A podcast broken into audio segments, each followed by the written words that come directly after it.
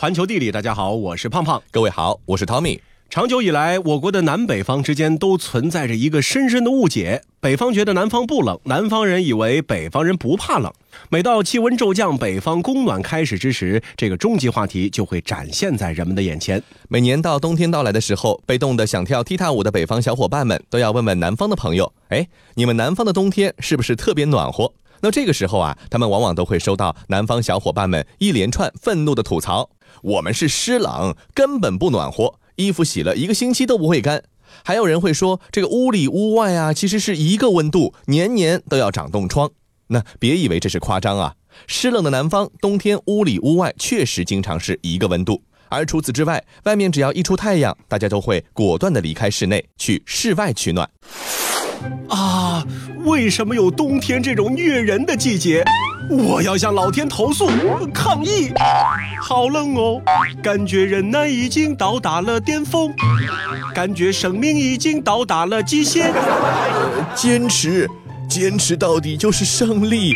呃看，希望就在眼前。这都快大半个月了，天天让我坚持，太阳却连个影子都看不见。再不出来，我真的要休假避寒去了。呃，瞧，那是什么？啊，出现了。太阳出现了，啊，太暖和了！充满阳光的室外可真温暖啊，比我那冰冷的卧室强多了。呃，谁说不是呢？抓紧时间吸收太阳的光辉吧，下次还不知道要等到什么时候才能够再次享受到太阳的热力呢。综合冬夏季的温度和湿度呢，其实大体上可以把我们国家划分为温和湿热、全年温和、湿冷湿热、寒冷湿热、寒冷温和、干冷干热、高原气候这七种气候区。在南北方谁更抗冻的问题上，经常互相嘲讽的人呢，基本上啊都是出自于寒冷湿热和湿冷湿热这两大阵营的。那我国的科学工作者啊，在基于地域气候的适应性热舒适研究中，收集了从1971年到2000年这三十年间，吐鲁番、包头、银川、渭南、焦作、汉中、昆明、拉萨等地室外温度和湿度的数据，作为不同地域气候的代表，和调研期间室外温度进行比较，发现冬季室外温度的实测值基本上可以反映多年平均气温的基本情况。在此基础上对比调研期间室内温度，可以看出，冬天里湿冷湿热地区的室内温度和室外温度确实非常接近，而其他地区的室内温度都要比室外温度高。特别是有暖气的寒冷湿热和寒冷温和，还有干冷干热地区，室内温度是远远高于室外温度的，温差甚至可以达到二十六度左右。嗯，感觉好像一下子就能明白为什么会有北方人在冬天说我要去外边凉快凉快了。嗯，而对于南方人来说，如果冬天只是气温低，似乎呢还没有那么的难熬。更糟糕的是，除了气温低呀，偏偏还湿度高。冬季干冷干热地区室外的湿度呢是明显高于室内，寒冷温和地区室内外湿度呢则是大体持平，只有湿冷湿热地区这室内的湿度呢会远远的高于室外。当温度适宜的时候，人们并不会感受到湿度带来的困扰。可是，在南方的冬天里面，衣服因为空气中厚重的水汽变得总是潮乎乎的。不光没有保暖的效果，还要把我们身上那些微薄的热量全部抢走。不是衣服暖人，而是人暖衣服。如果再有点小风一吹，绝对是透心凉，心飞扬。行走小百科。我国的供暖体系是建国初期按照苏联模式设计的。当时的苏联专家认为，只有当多年平均气温低于五摄氏度的天数达到九十天或者更长时，才可以提供集中供暖。可以想象，他们肯定没有见识过湿冷的威力。他们甚至还主张将我国华北各地、东北南部、新疆南部都划归亚热带，而将热带北界移至南岭。多亏了中国的气象学家朱可桢经过科学论证后认定。秦岭淮河线才是我国温暖带和亚热带之间的分界线，最终也以此作为集中供暖的标准。现在我国实行集体供暖的区域主要包括华北、东北、西北等地区。每一个在北方待久了的南方人，大概都会有同样的体验。明明前多少年的冬天一直啊都是挨一挨就过去了，可习惯了北方之后，重回家乡，发现自己变怂了。嗯，闹钟响了三四次，还是爬不起来。即便是在压了好几床被子的被窝里，依然是从头武装到脚。为什么会这样？难道暖气真的让人堕落吗？哎，答案还果真如此。世界真奇妙。在供暖地区和非供暖地区居民对室内偏冷环境热适应性研究的实验中，科学工作者选择了北京和上海两地作为样本进行调研之后，发现，在同样的冬季温度下，北方受试者会觉得更冷、更不舒服。随着气温降低的越来越多，北方受试者在耐寒方面的能力明显要低于南方受试者。而如果想让生活在北京和上海的人感受到同一种室内温度，那么实际上北京的室内温度要比上海高出二点五度。这也就是说，如果长时间生活在有暖气的环境下，或者通过其他方式使冬季室内温度保持在较高的水平，那么对于寒冷的适应能力就会出现明显下降。这大概就是传说中的用进退废吧。同时，因为习惯了暖和的环境，心理上也会不自觉地提高对于冬天室内温度的标准。所以，大部分北方人第一次到南方都会表现出手冷脚冷、打冷战等等的不适应的反应。哎，其实也没啥，多动动。也就习惯了。那科学工作者在基于地域气候的适应性热舒适研究中，就汇总了目前所有关于热舒适研究中的数据，并且对其分析之后发现，冬天对于身处湿冷地区的南方人，只要他们感觉上的温度在十度左右，就不会觉得特别冷。那相比之下，北方人则需要到二十度左右才能有不太冷的感觉。在冬季，人们可以接受的温度范围上，南方人呢是依然要强于北方人。由于室内供暖的缘故，尽管东北、华北、西北地区室外都非常寒冷，气温很低，但是人们觉得温度还可以接受，再低就冷了的温度依然比较高，要到七摄氏度左右或者以上。其中东北、西北地区呢是尤其高，甚至呢要到十摄氏度以上。而湿冷湿热的南方地区觉得还可以接受，再低就要冷了这样的一个温度，在各气候区中是最低的，只有六点三摄氏度。所以南方人的耐寒能力明显要比北方人高出一些。听到这儿，是不是觉得北方人的骄傲都没有了呢？作为一匹来自北方的狼，在抗冻上竟然还比不过南方人。不过北方人也不算是一无是处啊，虽然不如南方人抗冻，但是在耐热方面，南方人可就比不过了。在夏季的时候啊，西北地区的居民感觉到不是过冷，也不是过热，这样的一个温度呢是最高的，大致能够达到三十一点五摄氏度。南方有同样感觉的温度呢，明显要低于东北和西北，大致呢在二十五摄氏度左右。也就是说，当身体感觉超过二十五摄氏度之后，南方人就会觉得热了，而北方人呢，则还能够再多坚持几度。同样的，在夏季人们身体感觉可以接受的温度范围上，北方人呢也是要强于南方人。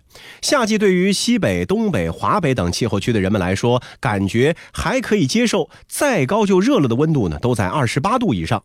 南方地区则是二十六度左右。那出现这样的差异啊，很大程度上是因为夏季人们呢本来就容易排汗，南方空气里的湿度比较大，导致呢汗液不容易蒸发。整个人身上的毛孔就像是被塑料薄膜给糊住了，非常的不舒服，对高温的耐受力也就随之大大的下降。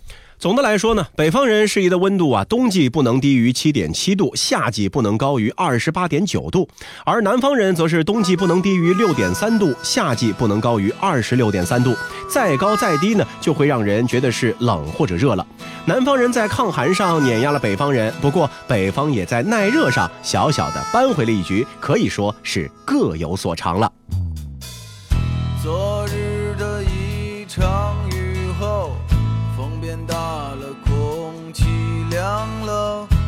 我感到北京的秋天就要走了。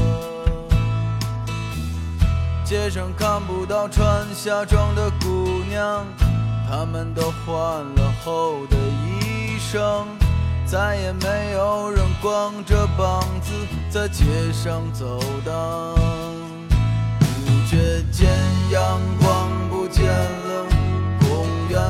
孩子的笑声少了，蚂蚁开始冬眠，蚊虫不再叮咬。路边的落叶曾是绿色，如今枯的可以做柴火。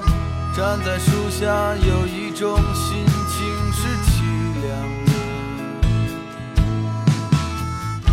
这个季节不适宜出行，但却符合我的心情。背上吉他，放下沉重，我可以走了。想你想思时的南方，阳光正高照着大地。如果我离去到哪里，算不算？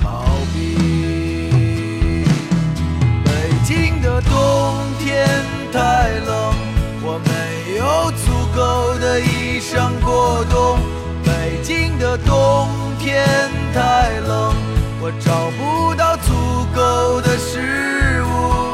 北京的冬天太冷，我如何温暖你我的爱人？那冬天太冷，我已无法承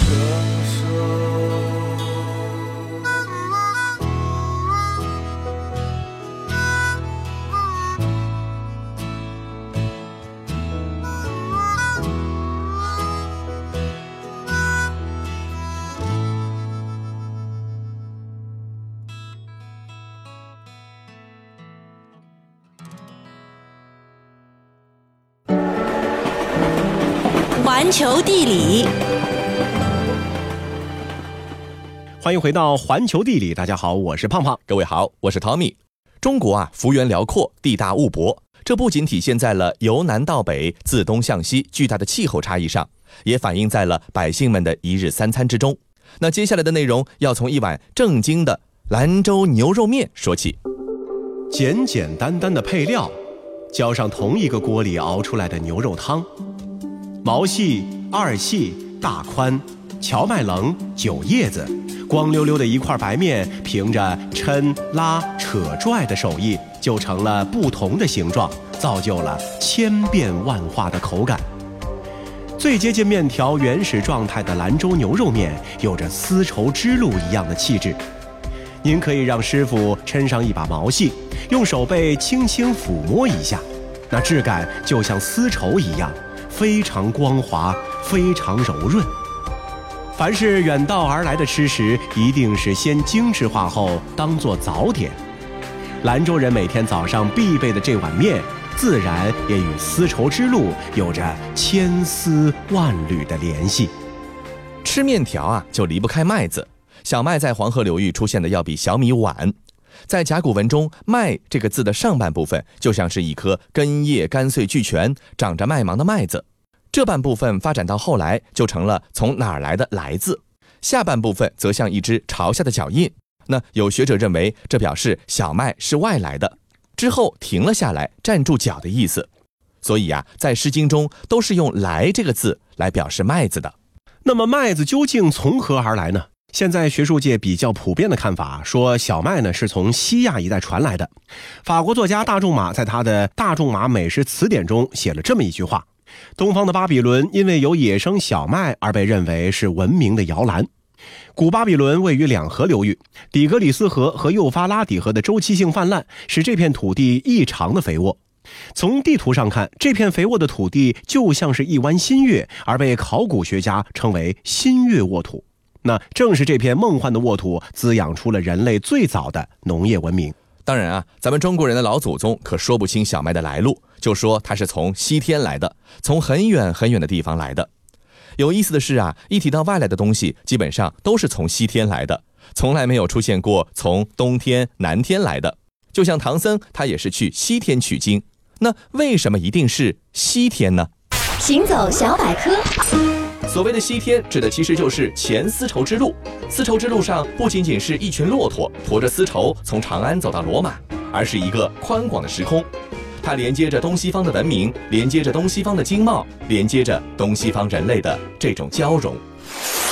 咱们中国人啊，长了一个吃主食的胃。在古代，黄河流域的主食就是金黄的小米，稍稍的煮一会儿就会变成香喷喷的小米粥。那如果你拿来一捧小麦用水煮，就会发现它怎样都变不成粥。即使是用上了高压锅，吃起来的口感也是很糟糕的。在东汉末年，曹操和吕布争夺兖州的时候，一场大旱灾紧接着一场大蝗灾，让曹操呢是不得不罢兵，也让小麦走进了灾民的视野。那饥不择食的人们逮着什么吃什么，也就慢慢的接受了小麦。那这其中啊，还有一个更加重要的因素，那就是铁器的制作技术得到了飞跃性的发展。凡是有大规模战争，背后呢，一定会有生产力的进步。第一次世界大战是煤炭，第二次世界大战是石油，而在三国的时候就是铁器了。世界真奇妙。铁器的出现让石磨盘进入到了千家万户的生活中。铁比较有韧性，又很光滑，在磨盘中能做成最重要的轴。如果把它换成木头或者石头的磨盘，也转不动。老百姓有了工具，能轻易的把小麦粒儿磨成面粉，中国胃才逐渐接受了小麦，美味的面条才有机会占领餐桌，成为了美食界浓墨重彩的一部分。真正意义上的面条呢，产生于东汉，因为小麦里头有两种特殊的蛋白质，一种叫做麦醇溶蛋白，它决定了面可以有延展性；另一种叫做麦谷蛋白，它决定了面的弹性。这两种蛋白共同作用，就变成了面筋，赋予了面以筋骨。于是面粉搁点水和成团，再抻成长条，面条就这么诞生了。面条发明了以后啊，就沿着黄河从西北是一直流传到了华北平原，变成了整个黄河流域的本命食。到了陕西，就不得不提両両面。吃货们为了记住这个号称是笔画最多的汉字，特意还编了一个顺口溜：一点上了天，黄河两道弯，八字大张口，言字往里走。你也腰，我也腰，中间夹个盐篓篓；你也长，我也长，中间夹个马大王。月字旁，心字底，留个勾蛋挂麻糖，坐上车车逛咸阳。吃碗面条，为什么还要美美的逛咸阳呢？因为那是中原通往大西北的交通要冲，更是古丝绸之路的第一站。您看，一碗面条把我们的思绪带回唐朝。当我们举起筷子，端起碗。其实历史就在饭碗里。面条沿着黄河走，黄河九道弯，从陕西就来到了河南。那同样是二指宽的面条，到了河南，它的搭档就不再是油泼辣子，直接摇身一变成了羊肉烩面。别小看这碗热乎乎的烩面，它能够看出中原人特有的包容性。它融合了兰州拉面的汤汁鲜，陕西泡馍的料汁全，又采用了中原人特有的烹饪方式烩。也就是把面直接下到滚开的热汤里一起煮，而不是把面下到清水里煮。河南的烩面让荤素汤菜融于一碗之中，可谓是一碗融会贯通的面。在河南还有一种面非常特别，它呢就是河南人的当家饭——浆面条，也叫浆饭。一般来说，面条都是现煮的好吃，但是浆面条却是一个例外。煮浆面条用的是绿豆磨浆发酵成的酸浆，有点像是北京的豆汁儿啊。把面条下到烧开的酸浆里面，勾进面糊，再放进各色的调料煮熟，看上去呢是细腻白润，吃起来滋味丰富。那很多人呢其实不理解为什么要这么吃呢？咱们可以琢磨琢磨啊。河南呢是中国最大的小麦粮仓，也是最早把面条称之为面的地方。从前呢，粮食富裕的时候，做出的面条经常是吃不了剩下。当时啊，又没有冰箱，就自然发酵了。古人呢比较尊重粮食，把头天剩下的面条煮一煮，接着吃。那日久天长，也就形成了一种独特的口味了。那同样是一碗白胚面，浇上哪儿的浇头，就变成了哪儿的地方风味，立刻呢就融入了当地人的生活。到了山西，就算是进入到了面条的圣地了。有这样一个广为流传的说法，说一个标准的山西媳妇儿应该可以做到一日三餐做出三种不同的面条，连着一年都不重样。除了刀削面，还有擦蝌蚪、抿蝌蚪、剔尖儿、溜尖儿、水揪片儿、搓鱼儿，据说能有几百种的面条。这山西的面条为什么会有这么多的花样呢？这复杂的地貌使得山西出产种类丰富的杂粮，这就是一个原因了。在小麦粉里按比例搭配高粱面、荞麦面以及各种豆面，千变万化的吃法也就被发明了出来。在山西，甚至连榆树皮都可以做成面条。扒了外面的粗皮，木头外面那层薄薄的带粘液的薄膜就被称为鱼皮，把它磨成面，做成面条，吃起来呢是滑滑溜溜的，那也被叫做鱼皮面。离太原很近啊，有一个鱼刺古城，那儿的桃花面是更有意思。一提到这么文艺的名字，大家都会联想，哎，是不是跟人面桃花相映红有点关系？或者背后藏着什么富家小姐搭救穷书生的故事？其实啊，这桃花面的故事并不浪漫，甚至还带着几分心酸，因为它的原名叫做桃荒面。从前呢，榆次是一个富足的地方。有句话说：“金太古，银旗县。”榆次多的是米和面。过去到了饥荒的年岁啊，外地的穷苦人就逃荒来到这里。东家施舍几片大肉，西家给个丸子鸡蛋，浇在热腾腾的白胚面上，就成了一碗瓷瓷实实的桃荒面。后来竟也就渐渐发展出了地方的风味儿。不知道哪位文化人听着别扭，和谐音啊就成了桃花面，让人立刻就觉得浪漫起来了。好了，以上就是本期节目的全部内容，非常感谢您的收听。那如果说你喜欢我们的节目，非常的欢迎大家订阅我们节目的专辑。本期节目就是这样，我们下期再见。